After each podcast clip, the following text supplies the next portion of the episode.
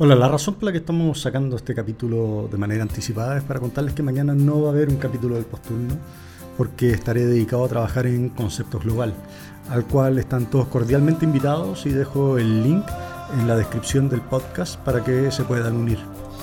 El día sábado además presentaré con respecto al uso de la ficha clínica en actos violentos.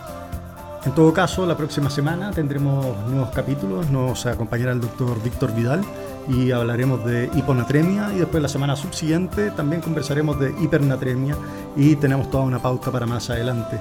Así que no se desanimen y esto va a ser solamente por el día de mañana para poder dedicarme bien a esta gran, gran conferencia. Muchas gracias a todos por su comprensión. Un abrazo.